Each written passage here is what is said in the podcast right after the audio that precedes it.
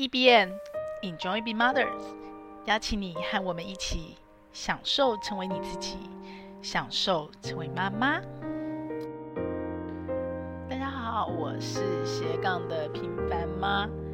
这阵子呢，家里又有一些很大的变化，其实也不过就是生离死别。但是人嘛，我们常常都会在生离死别中看到、更看透、更看明白人生。那，嗯，不管你经历多少次的生离死别，有一些情绪可能会越来越平静，但是很多人生的明白哦，这件事情可能真的是一辈子都学不完、学不透的。那我离开的长辈呢，是呃先生的奶奶，我自己的奶奶很小很小就过世了。那我是长女，所以其实跟爷爷奶奶互动的记忆，应该是我们家孩子最深刻的啊！到现在想起，爷爷奶奶都还是很深刻，都还是有心情哦。那我的外公外婆也在，嗯，一两年前陆续的过世了。可能老大吧，就是有这么一份幸福，你可以跟家里的长辈，小时候可能更多的时间。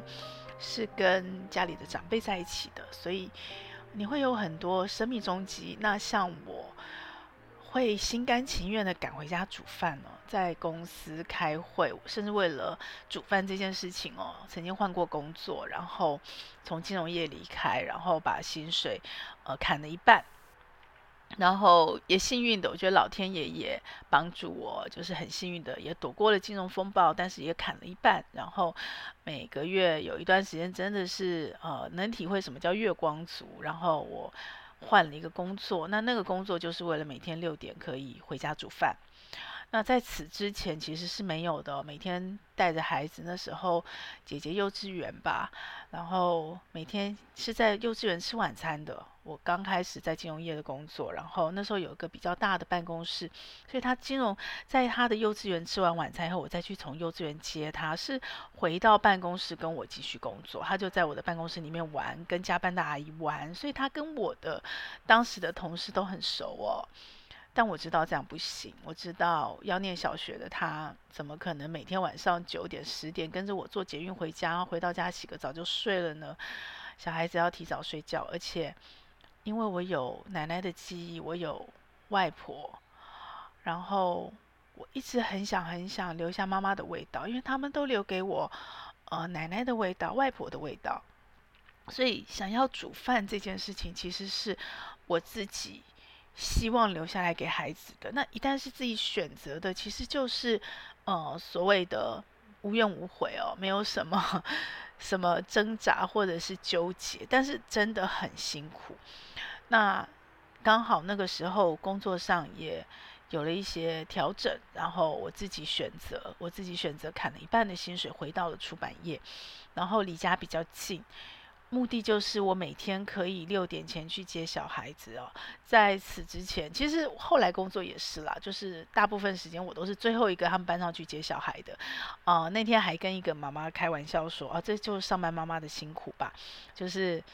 你永远都补不了这个缺憾，但是我尽力而为了，所以也没有什么遗憾。但是呢，你的小孩永远就是班上最晚离开的那一个，然后常在跟老师说对不起，因为，嗯、可能我们是在不是台北市，以前他姐姐幼稚园在台北市的时候，我们是吃过晚餐才走啊，也不止我一个，好几个妈妈都很晚来接小孩。那但是当然啦，带回办公室可能只有我一个。但是到美眉的时候呢，呃，有姐姐陪着美眉，但是也都晚哦，所以我都呃是最后一个去接小孩的。那我觉得这就是取舍吧，取舍吧，对。然后呢，这样的生活，我从一开始煮饭这件事情呢，呃，大概差不多八个月吧，不到一年哦。然后每天。赶回家，六点以前赶回家，接了小孩，还是最晚的一个，对。但是至少至少比以前在金融业好得多哈。然后赶回家煮饭，然后我从一开始真的是笨手笨脚，然后呃，每个礼拜每个礼拜周末的时候，那时候还没有进荒野，所以我的周末的时候几乎都在洗菜，就是把各种周间要煮的，呃，能够先做的，比方卤味，对不对？它可以放比较多天的咖喱这种，我就会先在周末煮一大锅。然后呢，呃，不适合的像一些青菜，因因为刚开始。其实煮饭这件事哦，炒的时候是很过瘾的，洗碗的时候很烦。但是我个人很喜欢洗碗，因为我觉得洗碗很疗愈哦，不用动大脑，就是手。所以到现在我们家也没有买洗碗机。我觉得那是一段自己放空的时间。那最辛苦，其实我个人觉得是前面的洗菜、切菜这些前置的准备。那那时候刚开始笨手笨脚，切东西很慢，然后也很笨，所以我都是用周末的时候，几乎整天就站在厨房，然后把一个礼拜的。嗯，备料备好，至少备完前上半周，然后把它都放进保鲜盒里。所以刚开始就这样做的。然后三菜一汤，每天要弄很久啊。然后虽然我周末的时候都已经把菜都备料备好，对，就这样。其实人要学一样东西哦，这样经过，只要你是真的自己发心要学的，没那么难，没那么难。然后没多久，我也忘记是多久了。其实就越来越快，然后慢慢的，呃，我就不用周末备料了。然后像在荒野那段时间，周末其实都在山上玩哦。那平常在家呢，很快速。然后我也曾经写过一篇文章哦，这真的是累积，快速到什么程度呢？可能不到半个小时，六七点、七点多从公司下班，然后捷运。在捷运上在想那个待会回家以后煮饭的流程，然后同时并用烤箱、火锅、电锅，所以这个一定是要先想好，不然你当天。当下立刻煮，其实你就会浪费掉时间，所以那个真的是精准到比我在办公室还要精准哦。所以刚好利用捷运的时候转换那个时间，然后回到家是全部齐用哦。就是当然电梯要够好，然后烤箱、电锅、瓦斯炉、瓦斯炉两口，然后甚至可能还有气炸锅，是全部一起多工并用的。那这需要规划，当然偶尔偶尔啊，就是呃就会因为顾此失彼，然后就会诶这边。黑了一点，那边怎么样了一点哦？可是呢，动作就越来越快。我后来快到我可以不到半小时，三菜一汤就这样很顺利的上桌，很赶，也就这样熬过来了，也就这样熬过来。现在孩子大了，然后住宿舍，自己吃的很简单，跟先生两个人吃的很简单，然后也开始嗯做一些常常备菜哦。所以其实不需要这样煮了，不煮了就生疏了，就诶。偶尔周末要煮，也不是偶尔，就每个周末孩子回来是要煮的时候就慢了。可是我也享受。现在干嘛那么快呢？对不对？现在料理其实料理如果慢慢来，是很舒服的一件事，是很疗愈的一件事情。所以也慢了，然后也开心了。所以当这件事情是你自己要发心要选择的，自己负责、自己准备的，我要传家常味给孩子的时候，那这个时候这件事情你就会自己把它做得好。所以。呃，我是长女，我先生也是长子，所以他跟奶奶呢也是很亲啊，从小亲，所以老大有老大的责任，老大的承担，老大有老大的幸福，因为你是家里的第一个孩子，所以这几天呢，跟跟老公聊着聊着，然后我一直都有，我们每天都很早起，我已经做成型人，从我怀孕当妈妈，已经做了，大女儿都今年二十岁了，对，我已经做那么久，那煮饭呢，从她小一。呃，小一开始就是读小学开始，那时候这个转换开始。后来我当然又熟了嘛，熟了以后，薪水又慢慢拉回来了，然后我又慢慢回到台北市，然后我又回到职场。其实我还蛮幸运的，整个转换都做得还蛮漂亮的。所以当我回到职场的时候呢，先回了媒体，然后也送走了我父亲。那因为回到媒体，时间变自由了，所以呢，我。好好的陪我爸爸走完了最后的人生路，所以那一路这样顺顺的走过来，我就发现妈妈这个角色啊，那天老公突然，呃，以前是每天固定吃蔬菜盒，就像我每天固定回家煮饭一样。我后来发现妈妈这个角色哦，其实很厉害的，厉害什么呢？就像我今天的题目上写的，妈妈最厉害的是有弹性。我相信，在每一个家庭的妈妈，应该可能大部分都会比爸爸来的有弹性。相较于生活中很多的突发事故，这又让我想起确诊那个当下，那个当时哦，突然一个东西，什么东西砸下来了，突然一个人生什么状况意外发生了，可能一开始妈妈也是会焦虑的，妈妈也是会有情绪的，但是最后那个处变不惊，在那边应对大局，很多时候都是妈妈在指挥。那爸爸当然也是另外一个底层很深刻的力量哦，可是爸爸可能在一开始面对这种变化、这种无常、这种意外的弹性，我个人是觉得妈妈是更高更大的，妈妈是相对更有弹性。就算妈妈的个性是固执的，但是面对了这个现实哦，从小带着孩子长大，当你尤其孩子是自己带大的妈妈哦，很难没有弹性。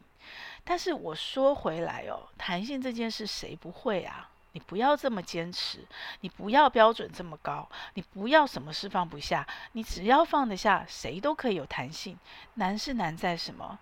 难是难在我题目写的，妈妈可以在纪律中创造弹性，然后又在弹性中维持纪律。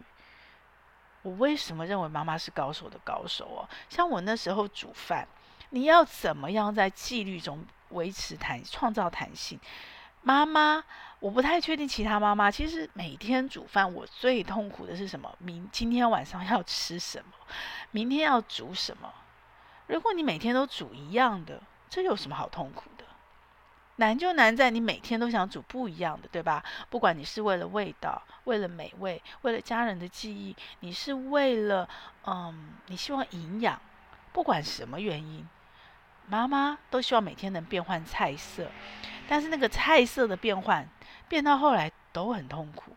所以你怎么样在纪律中去维持这个弹性，去创造这个弹性，然后有了弹性，像我现在，呃，当每天都要做一件事，其实大家原子习惯不要搞错了，每天做很难，非常难。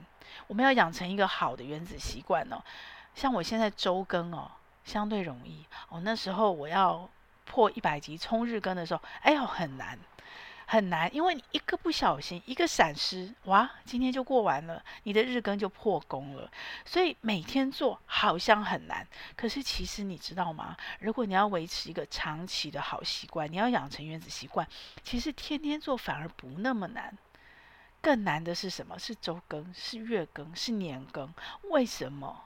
因为当你每天做的时候，你养成了习惯，尤其是你的每天做，像我会规划好的，你把时段调好，你把。呃，像原子习惯的做法，我做了这件事，我做了 A，我就顺带绑架做了 B，我把两件事绑都绑在一起，或者是呢，我瞧好了时段，我这个时候就是专门只做这件事情，然后我所有的备料备好，比方你是运动习惯，你布鞋买好，你把仪式感弄好，你每天做了这件事情，你就开始去跑步，这都容易。原子习惯里面教了很多很多的方法。所以其实天天做，只要你把那个整个流程规划好，你把你的心理准备好，然后你要克服的只是什么？只是人性的惰性。可是我告诉你，如果你不是天天做，更难。难在哪？难在你想想看哦。我们天天煮菜很难，对不对？每天要煮什么？每天要不一样的，难吗？好难哦。可是当你如果不是天天煮，偶尔煮一次，更难。难在什么？诶，你今天买了个酱，你明天买了个面粉，你后天买了个什么？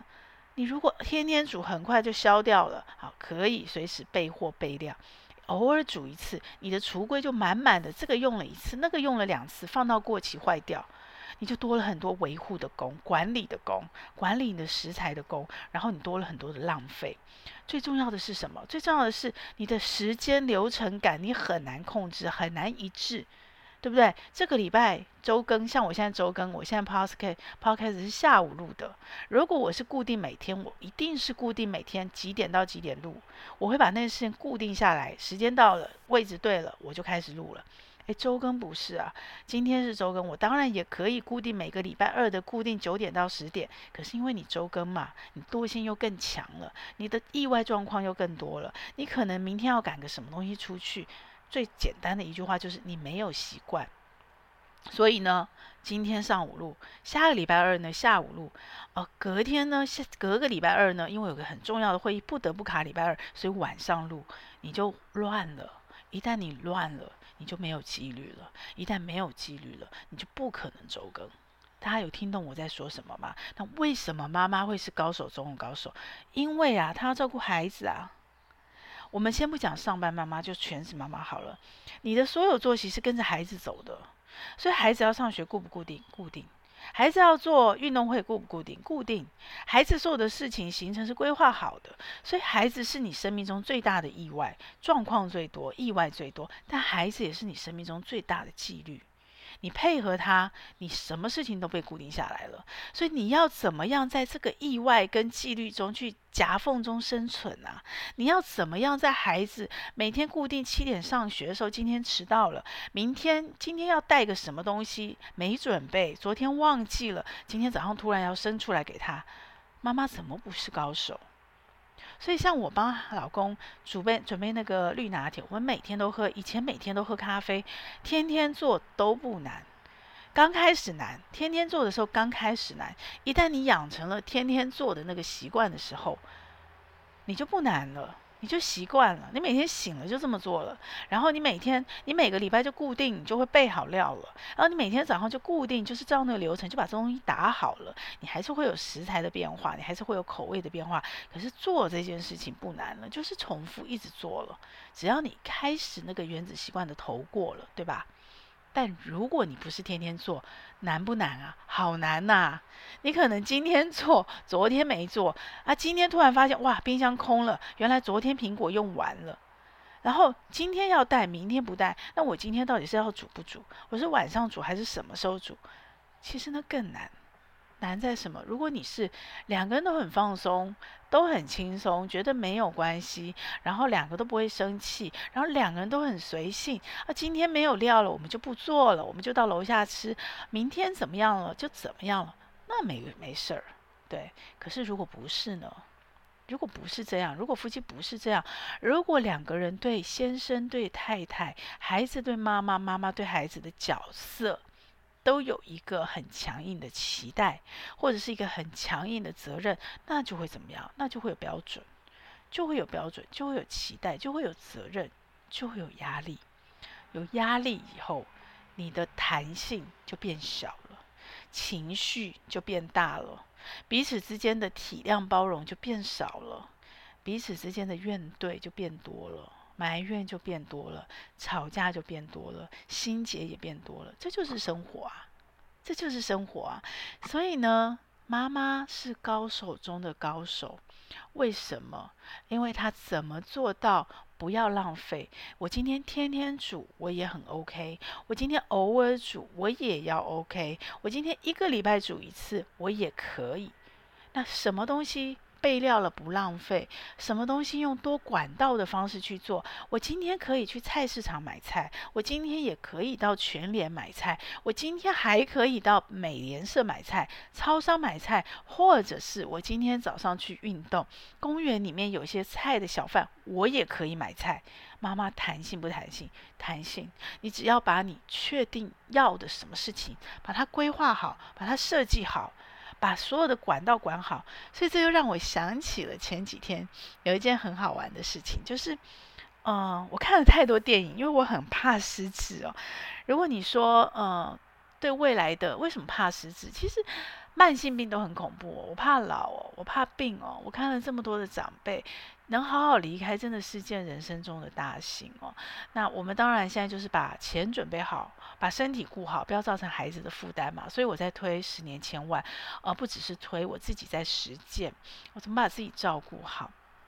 那我怕病嘛，哈，我最怕的病就是失智，因为所有其他的痛，你都跟着家人一起陪着痛着，你有意识着，只有失智是什么？失智是自己无感。家人在痛苦，照顾你的人在痛苦。那我越是怕失智呢，我就看了越多失智的电影。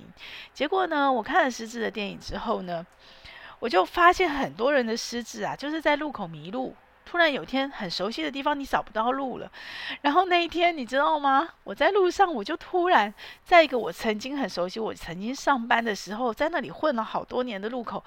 我突然迷失了方向，我手上拿着 Google Map，我一直在那边转圈圈，嗯、找我到底该走哪一条路才会在 Google Map？结果怎么转都对不上，我就开始慌了。我一开始慌，我一看抬头一看，这条路这条路明明是我熟的路啊，可是我下一个要到的目标到底在哪儿？我也知道那个目标在哪个路上，可是我就是搞不清楚方位了。然后我就开始恐慌，我越想越恐慌。我想，好多电影场景的失智画面都是这样啊，难道我要失智了吗？你知道吗？人会自己吓自己，会越想越恐慌。然后那天天气好热啊，所以我到了朋友那里之后。我第一个我就跟他讲说，我好慌，我刚刚好像迷路，我不知道我是不是要失智。那朋友当时安慰我说啊，你一是紧张啊，有时间压力，就焦虑了嘛，对不对？然后每个人都有，而且手上拿着 Google Map，我不知道大家有没有过拿着 Google Map 找不到方向，怎么转都转不到他那个圈圈的时候，对，所以朋友有安慰我，我知道他在安慰我，可是没有安慰到我，我还是焦虑失智。然后呢，然后呢？我后来碰到我小女儿，跟我小女儿约吃饭，她是用反向的开玩笑的方法跟我说：“啊，失智就失智了嘛，没什么了不起。”哎呦，那这样子还是没有安抚我。直到晚上回家哦，我老公跟我聊天，我老公就跟我说：“这不是失智啊。”我说：“这不是失智，那是什么？”说：“我们本来就不一样啊，你的脑子里是没有地图的。”OK，我虽然现在都是看着 Google Map，所以太依赖 Google Map。他说。他呢，就是脑子里有个清楚的地图，所以你不管人在哪，在哪个路口，他怎么样都转得到，他没有方向感的问题。可是我不是啊，我是什么？我是地景。什么叫地景？就是我是看平面在认路的。所以呢，我跟老公的不一样是什么？我跟我当初认为，哦，我曾经看过一本书，男女的大脑结构不同，就是男人呢，他是很目标导向的。我今天要去买。买个面粉，我今天要去买包米，米店在那儿，他的方向就是往米店冲，旁边有什么不知道。好，那可能就套我老公说那句话，他的地图是立体的，是从天上往下看的，所以哪条路哪条路，他就是到那个点儿，所以他就从这边往那个点去，中间有什么风景他不知道。OK，那我是什么？我很幸福啊！我觉得这是我以前的小幸福。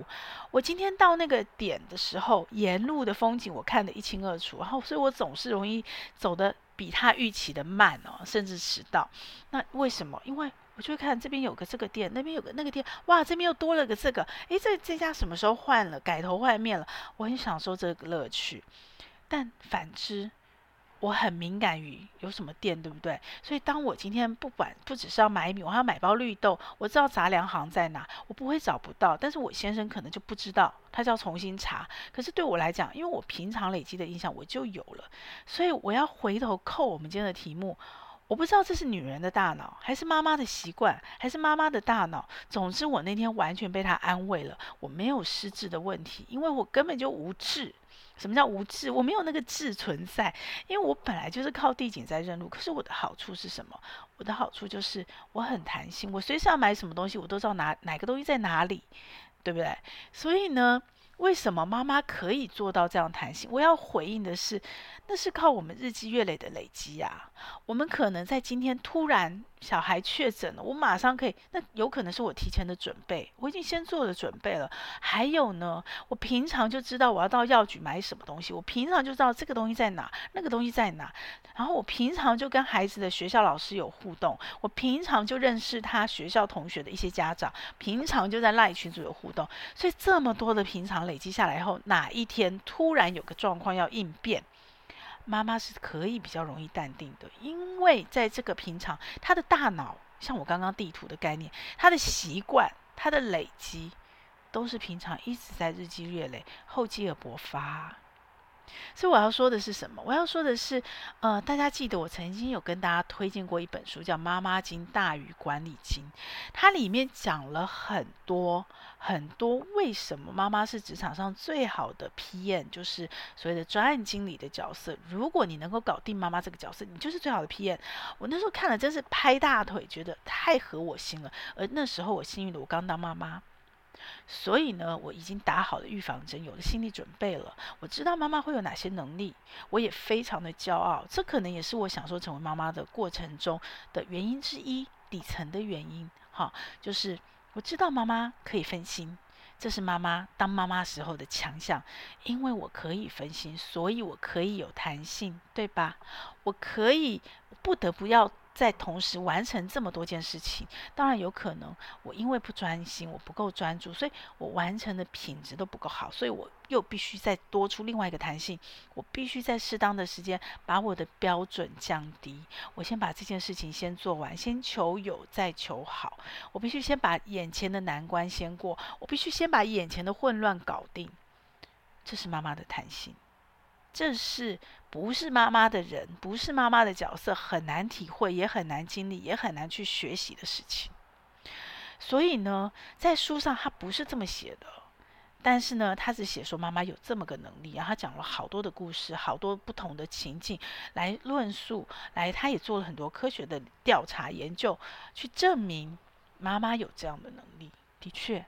这是妈妈训练出来的，我不确定啊，我不是单身女性，然后我相信女性跟男性有很多女性不同于男性的能力，但我真心觉得有一些能力，有一些场景，有一些情境，甚至有一些韧性，是真的只有经历过妈妈这个角色，你才有办法去体会，才有办法去经历，才有办法去有这个机会去克服、去学习、去学到。OK，那这个就是了，所以。妈妈是高手中的高手。如果你有办法在你成为妈妈的时候的这个过程中，你可以纪律的去做一些事情，不管那些事情是为你自己做，是为你的孩子做。像我煮饭煮了十年。现在偶尔煮，也没有到偶尔煮，就是没有以前天天煮，天天三餐煮，对不对？现在呢，可能就是呃晚上简单煮，假日就恢复以前正常煮，所以煮的那个次数少很多了。但是我不会怕，也不会慌，为什么？因为以前打的底够好，只是呢，可能速度变慢了，可能有些流程步骤忘记了，可能有些味道跑掉了，那就是要练嘛，这就是练习嘛。但是它就跟游泳一样，一旦你学会了。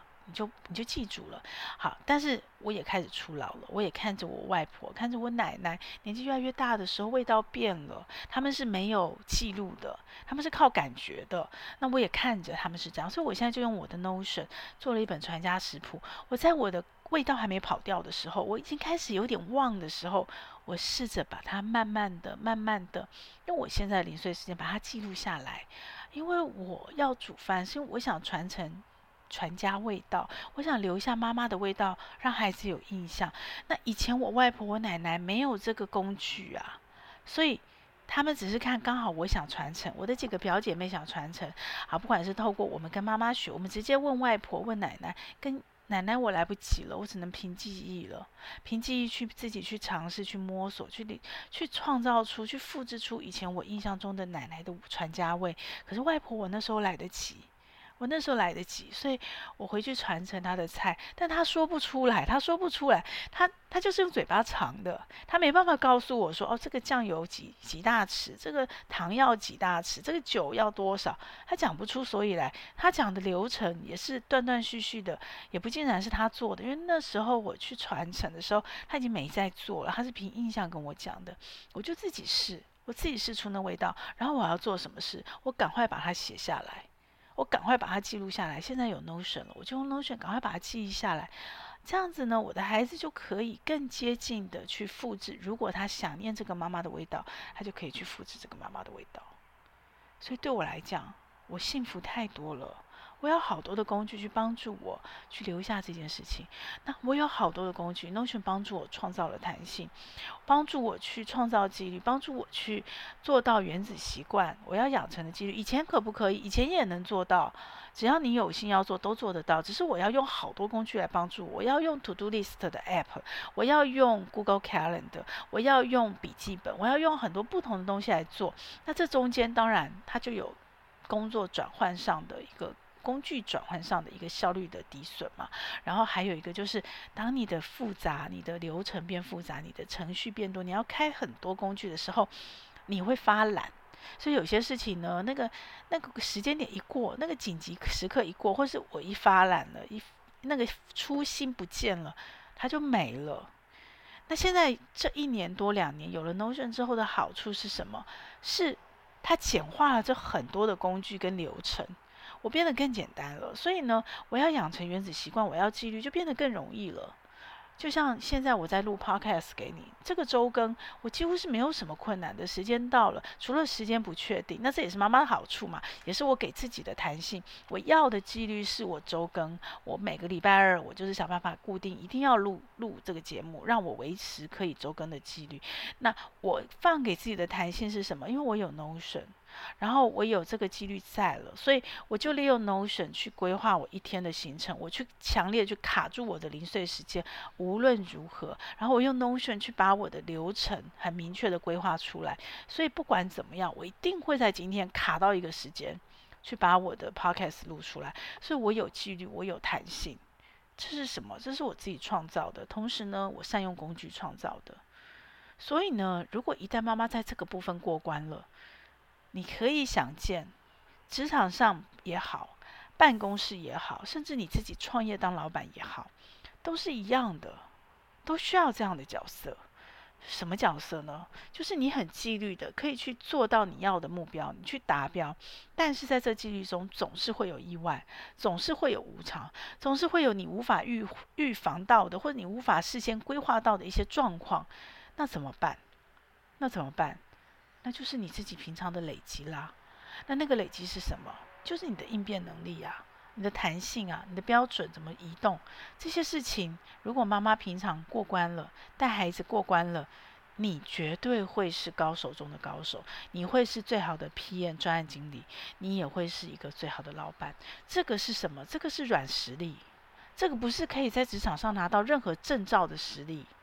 这个是从生活中慢慢历练的实力，所以即使你是全职妈妈，你感觉你身上没有个专业，你感觉你没有去考个什么证照，你感觉好像孩子大了你就没有用了，不是的，真的不是的，相信我，妈妈最好玩的是什么？我开始录呃妈妈 Enjoy Be mother）EBR EBMR 的这个单元哦，就是从破百集开始，那这中间当然会带到。各种妈妈在做什么？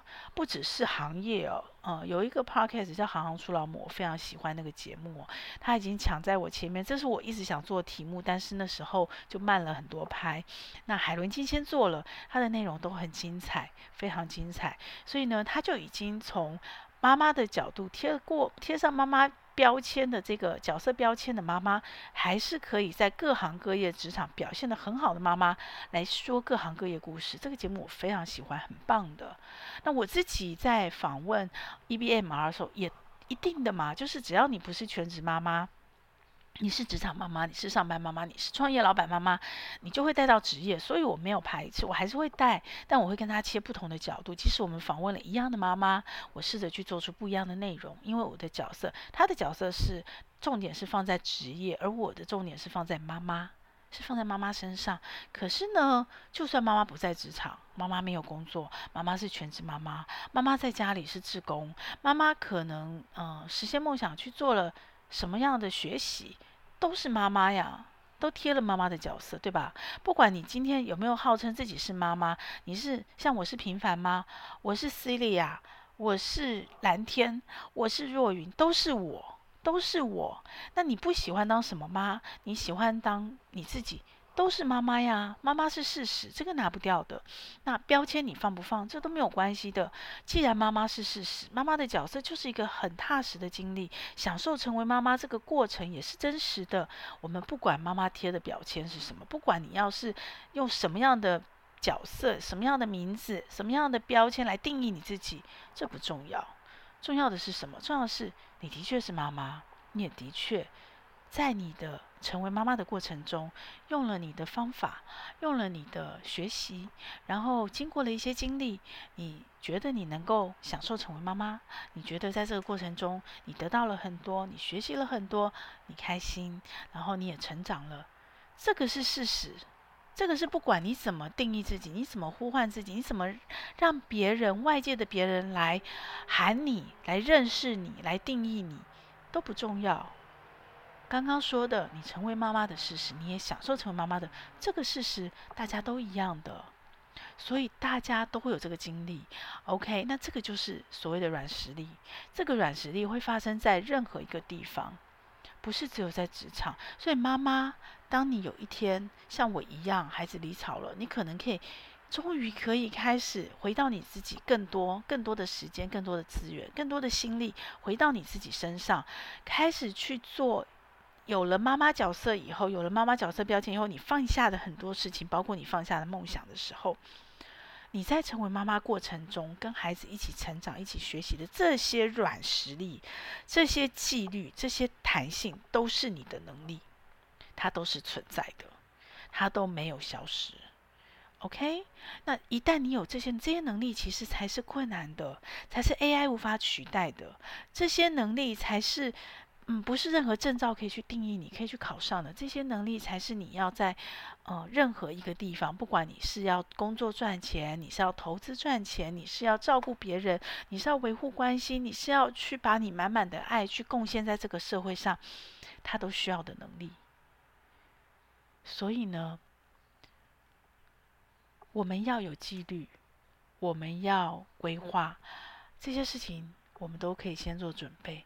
可是啊，人生啊，我们想想旅行啊，旅行中你常常最深刻、最深刻的那个记忆，重复一直讲、一直讲，当下很痛苦，然后很难受、很糗、很囧，然后很紧张的那件事情，都是你事后旅行回来后印象最深刻、你讲了会笑的事情，有没有发现？旅程中常常最后那个最意外的事情，让你印象最深刻、留最久、记最久的事情，其实是意外，也就是我们刚刚说的纪律中的那个弹性。OK，那个弹性，那个意外，然后你有那个弹性去接住那个意外，你甚至在你接住那个意外的过程中，你还学习了，还成长了，你还拓拓宽你的边界了。来拓宽你的眼界了，哇，那个会影响你一生，那才是你的旅程中最美丽、最深刻记忆。我们人生何尝又不是呢？妈妈是最能够接受意外、接受无常的角色的话，如果是这样子，那你的人生，恭喜你了，非常的有趣。这其实是我享受成为妈妈最大的一个部分，就是你被迫。你没有办法任性选择，我不要，我挑食，我不碰，你没办法，所以你被迫要去面对，然后接受、处理、放下。你被迫要去面对这些弹性，你被迫自己要养成原子习惯，养成规律。你被迫自己在这个纪律中，你又必须要有相对应的弹性可以去应变。你被迫接受变化，被迫接受意外，你被迫接受，你要过嘛？对不对？你不是卡在这儿嘛？而且你不止一个人过，你要带着你家过，你要带着全家一起过，你要带着你的孩子过，所以你被迫，你被迫在这些纪律里面创造你的弹性。所以纪律中创造弹性，弹性中又维持纪律。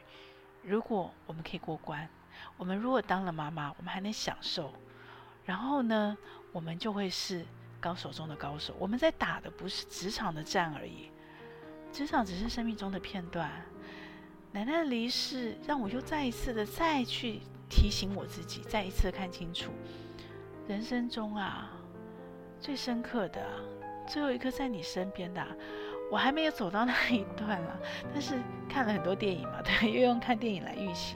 好，就算电影都是错的，因为没有人。走过去回来过，所以可能就算都是想想象的，最后那一段你去回顾你的人生，就像我现在回头，我没有到最终那个时刻，我现在五十岁回头回顾我的上半人生，我印象最深刻的、记忆最深刻的，其实都是生命中最重要的人，最重要的人和你互动的关系。不是某一个物质，不是某一段工作，不是某一个历练，不是某一个事件，不是某个成就。当然，成就可能也是你的标杆。我在我离开职场的时候，我就做了一个上半人生的回顾图，你就会发现说，哇，很多生命中最深刻的印象，可能是日常生活中很平凡的，像我想起奶奶，我就想起小时候，她下午到的时候，为了不要那么热，她总是会对着阳台喷水。拿水龙头喷水，我跟我妹就在里面玩得好开心，我们好爱下午玩水，就是那么一个生活的小片段，就是我回忆我和她的关系的一个很美好的画面，而那个画面永远忘不了。在那个当下，我可能是没有感觉的，我可能不自觉的，但是到后来，它变成我生命中最深刻的记忆。所以，你的生命中，人生到最终最重要的那个关系，最重要的那个人，你的生命中是谁？你为这个人，你为这段关系花了多少精力，配了多少时间？OK，我们常说我们工作很累，我们要多赚钱。我们多赚钱是为什么？为了让你过好生活。为什么要过好生活？因为我要跟我那个最重要的人有最好的关系。可是我们常常就在我们赚钱跟工作过程中，关系就搞砸了，那个人也消失了，对吧？所以随时随时回头来提醒我们自己。而我觉得妈妈最幸福的是什么？是你的母性的天性，你的母职的角色，逼着你。在你成为妈妈之后，那个最重要的人是孩子，可能是老公，老公可能常会被我们忽视一段时间，直到孩子长大。OK，不管怎么样，我们记得随时提醒我们自己。还有那个最重要的是谁？是我们自己，跟着我们一辈子的。OK，最重要的那个，好好的把时间给他，把心留给他，把精力留给他。我们出生的时候，我们身边也只有这些最重要的人，他是我们的家人。但那时候我们没得选。可是我们离开的时候，我们身边那些最重要的人，都是我们自己选择的。谁对我们最重要，也是我们自己定义的。谁最后会留在我们身边，会陪伴我们，也是我们自己在这段人生旅程里面去定义，还有去创造，还有去陪伴出来，是我们自己的选择，我们自己负责。所以跟我一起吧，总是容易在生离死别的时候特别有感触。我们都是高手，我们都可以在纪律中创造弹性，我们可以在弹性中去维持纪律。我们一起享受成为妈妈，享受这个老天爷给我们的人生主场，我们在里面可以看得到的美好。然后很多不不好的、不愉快的，我们就看到它，接受它，想办法解决它。然后我们去放大我们在中间的美好，去放大我们在中间的学习还有成长。让我们一起继续享受。成为妈妈，这个节目会在各大 Podcast 平台播出。如果你喜欢我们的节目，欢迎你把节目分享给你的亲朋好友哦。也非常的欢迎你留言告诉我你想听什么题目，告诉我你享受成为妈妈的诀窍。也欢迎你在我们的说明栏有一个连署签名，跟我们一起签名，一起享受成为妈妈，享受快乐，也享受痛苦。让我们一起来享受成为妈妈。